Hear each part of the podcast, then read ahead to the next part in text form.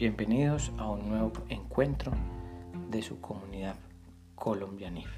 Les habla Carlos Alberto Cárdenas, economista, experto en normas internacionales, con más de 50.000 horas de vuelo en los temas relacionados con la norma internacional. Hoy vamos a hablar del Manual de Políticas Contables. Básicamente, desde los antecedentes bajo la norma Colgas, no vamos a encontrar o por lo menos fue lo que identificamos en las más de 150 empresas que acompañamos en la implementación, de que no existe un manual de políticas contables físico, impreso o tangible, sencillamente existe en la cabeza del contador, del gerente, de los dueños, algunas veces accionistas y algunas veces de la revisoría fiscal. Realmente no, no está ese documento tangible. En la implementación de la norma, se debe soportar dicho impacto en un manual de políticas contables, porque cuando la revisoría fiscal haga su auditoría, lo primero que va a decir es muéstrame el manual, porque allí es donde está soportado las decisiones y los impactos que se generaron fruto de la implementación de las NIF. Algo importante es que el manual solo se puede modificar en cada periodo contable, es decir, anual, excepto si sale una nueva norma y me aplica, le llega al, ente regulador que es el Consejo Técnico de la Contaduría Pública. Él lo norma y define fecha de implementación y entra a la Contaduría General de la Nación y lo reglamenta. O nuevo hecho económico que no se visualiza, pero si desde el ESFA se tenía claro que debía ser desde el principio, se debe definir política, se ajusta a versión del MPC y se incorpora. Entonces es importante que yo identifique cuántas normas de las 13 NIF y de las 28 NIF me apliquen y en el caso del grupo 1 me aplican las 41 normas. En el caso de las pymes yo reviso los grupos del balance y en cada grupo del balance identifico de las 41 normas cuál me impacta. Debe haber también una uniformidad, es decir, a igual número de hechos económicos debe tener igual número de políticas contables. Además, debe estar vigente mínimo un año contable, pero como el decreto reglamentario habla de que debo tener estados financieros comparables, entonces debe ser mínimo dos años. Por eso, dentro de cuando hablábamos de, del normograma, se fijaban tres fases una fase de preparación, de transición y de reporte. Y en ese reporte es donde están los estados financieros comparables. No se construyen el manual de políticas contables para evadir la ley o para transcribir las 41 normas en el MPC, sino para aplicar la norma que impacta mis estados financieros y además dejar claro cuáles son esos métodos o cuáles fueron esos impactos que surgen de la revisión de la norma en mis hechos económicos. También surgen preguntas como cuándo puedo hacer cambios en el manual. Entonces puedo hacerlos cuando salga una norma nueva. B. Voluntariamente lo puedo hacer anualmente, pero por estimaciones. Tienen que estar soportados en un modelo por errores. Y estos errores se abren en dos, en materiales o inmateriales materiales por una omisión o una exactitud que tenga importancia relativa, si puede influir individual o en conjunto en las decisiones económicas tomadas por los usuarios basadas en los estados financieros. Ejemplo, el deterioro describe la política del deterioro en un ejemplo o como ejemplo y esto es una importancia relativa, es un error matemático. Otro ejemplo, hice el cálculo para saldos de apertura, pero en junio encontré que la edad a restar no era de 60 días, sino de 120 días. Entonces también hago el ajuste y lo tengo soportado técnicamente en el modelo. ¿Cuándo puedo hacer cambio en el manual? Puedo cambiar esta política porque, es porque hay inexactitud que no tuvo en cuenta.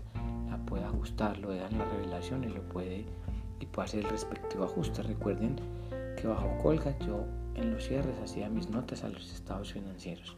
Bajo un voy a hacer las revelaciones que son más exigentes, más detalladas.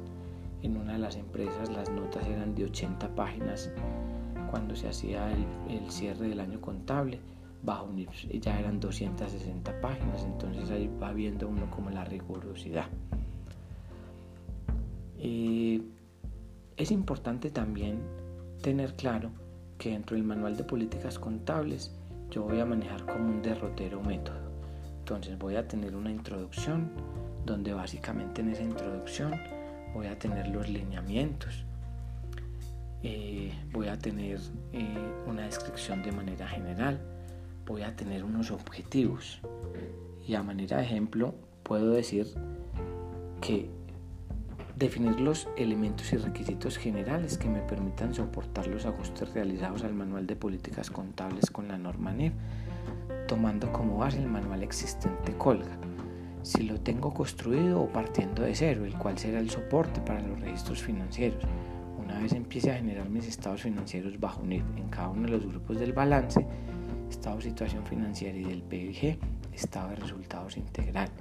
Voy a tener también un alcance que consiste en la aplicabilidad de la norma específicamente en cada uno de los hechos económicos vigentes en mi empresa y los que sean visualizados en el mediano y largo plazo, dando las claridades sobre las excepciones y las exenciones definidas sobre las cuales se mueve el impacto de la norma en mis estados financieros. Unas definiciones. Se deben identificar todos los conceptos nuevos asociados a las NIF, a la documentación del manual de políticas contables, para dejar claramente su definición, lo cual permite dar claridad de concepto a los procesos que deben interactuar con la política contable o los integrantes de los equipos de trabajo en las empresas que en cualquier momento deben aplicar la política contable.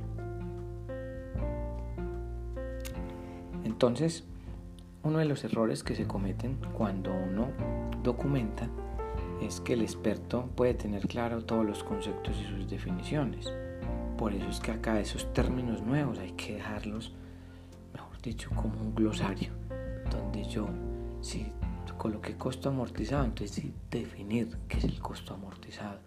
Si digo deterioro, definir qué es el deterioro. Valor razonable, decir qué es el valor razonable. Lineamientos. Consiste en cómo voy a instrumentar la política.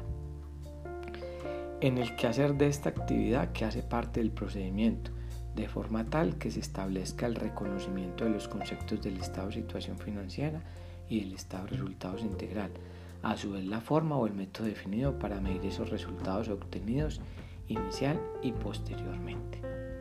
También dentro de este método de construcción las normas NIF relacionadas, porque siempre habrá una norma NIF principal y unas normas NIF secundarias.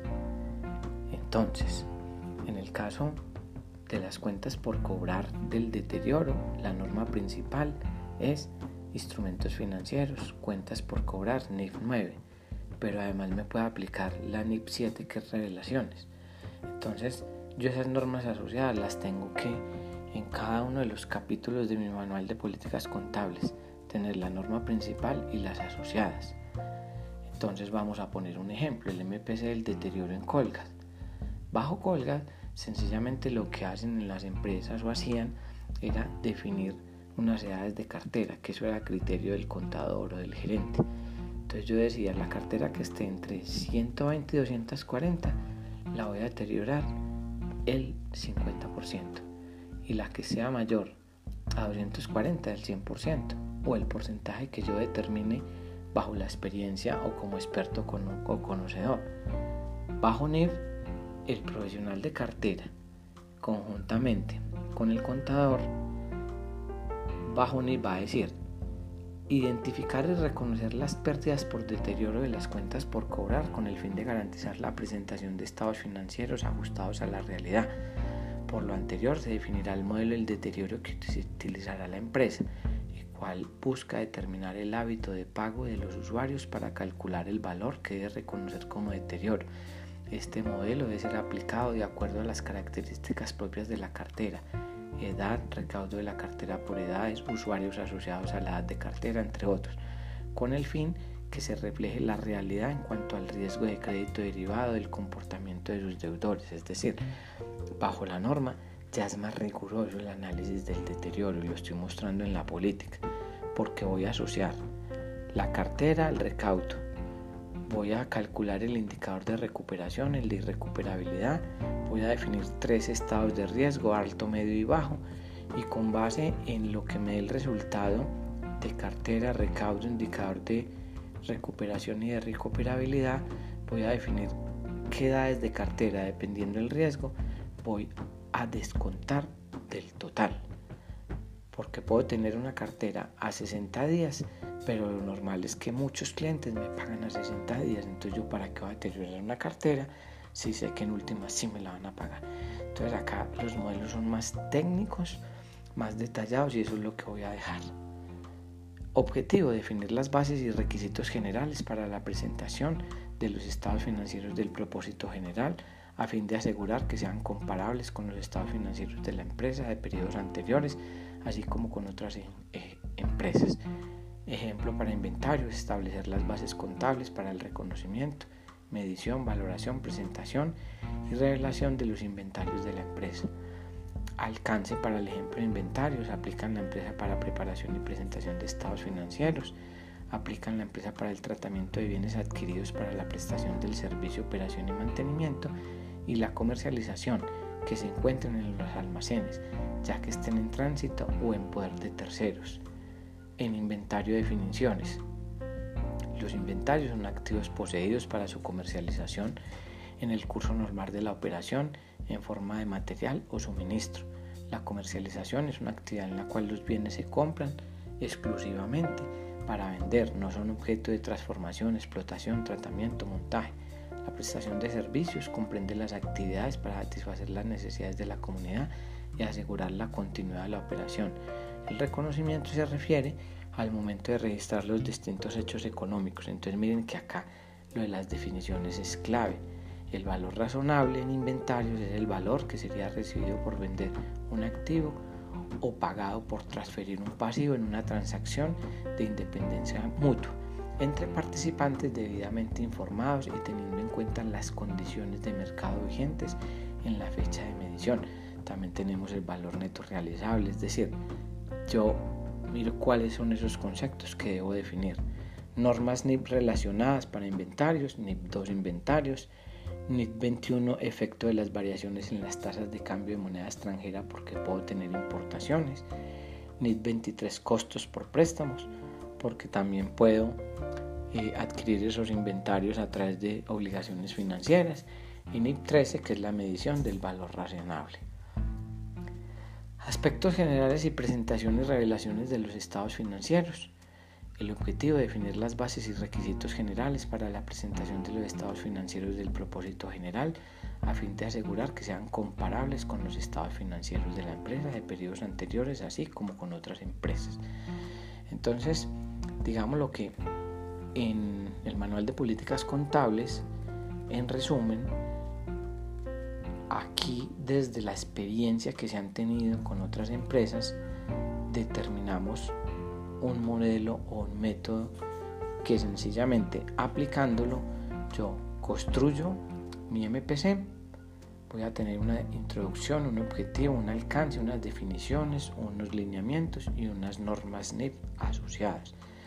Es muy importante tener en cuenta que solo puedo hacer los ajustes cada periodo o cierre contable y que al momento de construir mi primer estado de situación financiera bajo el decreto reglamentario debo tener dos años porque debo tener estados financieros comparables.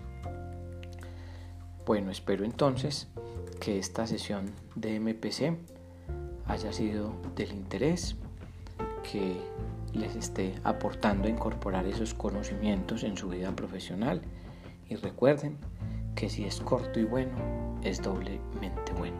Hasta la próxima.